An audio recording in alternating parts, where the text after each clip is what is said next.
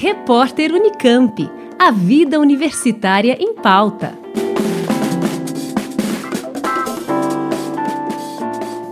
Tem gente que emagrece com a maior facilidade, outras penam para conquistar um corpo mais saudável. Muitas vezes essa dificuldade pode estar relacionada à genética, uma grande vilã na redução de peso.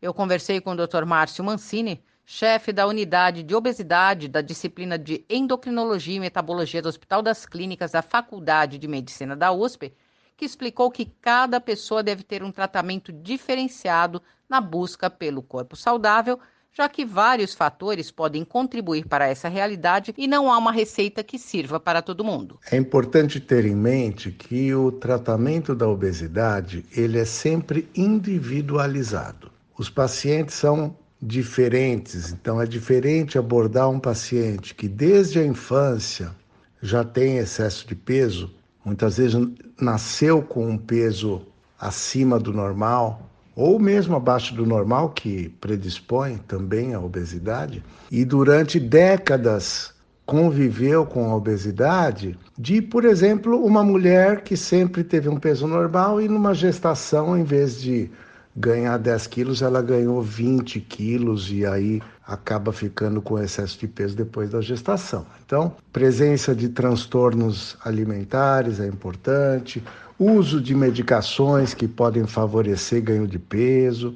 Então, o histórico é individualizado e essa é uma área muito específica da medicina que, infelizmente, o médico, quando se forma, tem muito pouca informação sobre obesidade. Muita gente sofre para conseguir perder peso. Vale destacar que 60 a 70% da obesidade tem causa genética, explica o endocrinologista. A genética tem uma influência muito grande, tanto na gênese da obesidade como no processo de emagrecimento. Então, estima-se que 60 a 70% da obesidade é por causa genética. Evidentemente que o ambiente, ele é importante também. Ele é importante para as pessoas que têm uma predisposição genética, porque as pessoas magras, não só as pessoas que têm peso normal, mas mesmo aquelas pessoas magras que têm peso abaixo do normal, compartilham do mesmo ambiente, muitas vezes comem o mesmo número de calorias e se exercitam tanto quanto as pessoas com obesidade e não ganham peso.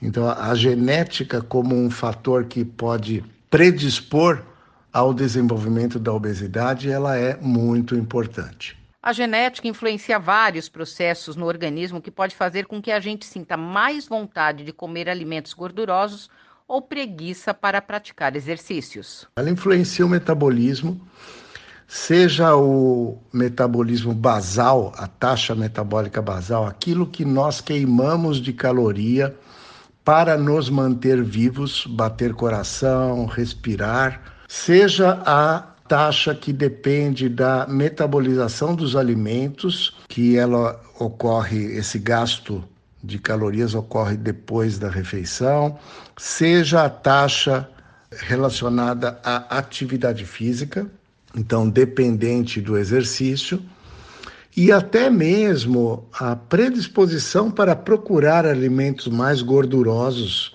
com mais calorias, ou a tendência a fazer mais ou menos exercício, ela pode ser determinada também geneticamente. Por isso que o indivíduo com obesidade não tem que ser olhado como uma pessoa que fez uma escolha por ter um excesso de peso. Não, ela é uma pessoa biologicamente suscetível a ganhar peso e ter obesidade e tem que ter um tratamento garantido. Dietas radicais não são a solução para quem está com obesidade.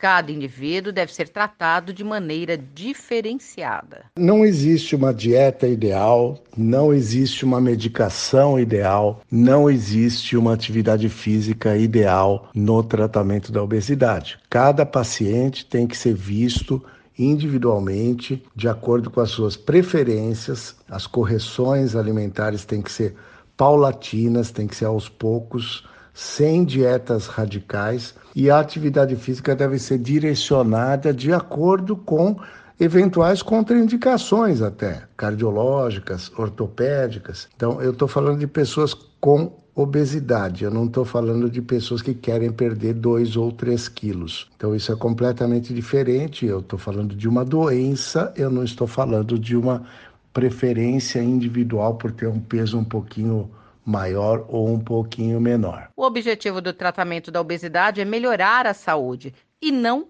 ter uma barriga tanquinho, como destaca o endocrinologista. No tratamento da obesidade, um conceito muito importante que as sociedades médicas da área, a SBEM, Sociedade Brasileira de Endocrinologia e Metabologia, e a ABESO, a Associação Brasileira para o Estudo da Obesidade, têm defendido, é o conceito de uma obesidade controlada. Então, o objetivo do tratamento da obesidade não é normalizar o peso, não é ter barriga tanquinho ou fazer o cálculo do índice de massa corpórea e normalizar o índice de massa corpórea. Mas o objetivo do tratamento da obesidade é melhorar a saúde. Isso se consegue com perdas, às vezes, de 5% ou de 10% do peso inicial. Pode não ser a expectativa do paciente, isso deve ser conversado na primeira consulta, mas a expectativa não pode ser irreal. É muito raro as pessoas perderem dezenas de quilos num tratamento, mas quando as pessoas perdem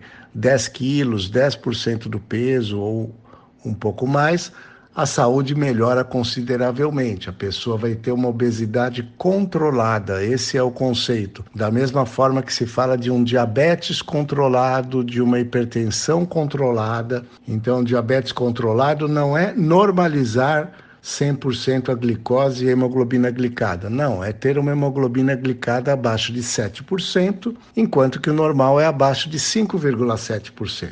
Então, normalizar o peso é uma expectativa irreal e o ideal é a pessoa é, ter em mente que esse controle deve ser feito o restante da vida. A obesidade é uma doença crônica, da mesma forma que a hipertensão e o diabetes. Eu conversei com o Dr. Márcio Mancini, chefe da Clínica de Obesidade da disciplina de Endocrinologia e Metabologia do Hospital das Clínicas da Faculdade de Medicina da USP, que falou sobre a dificuldade na perda de peso. Simone Lemos, da Rádio USP. Repórter Unicamp. A vida universitária em pauta.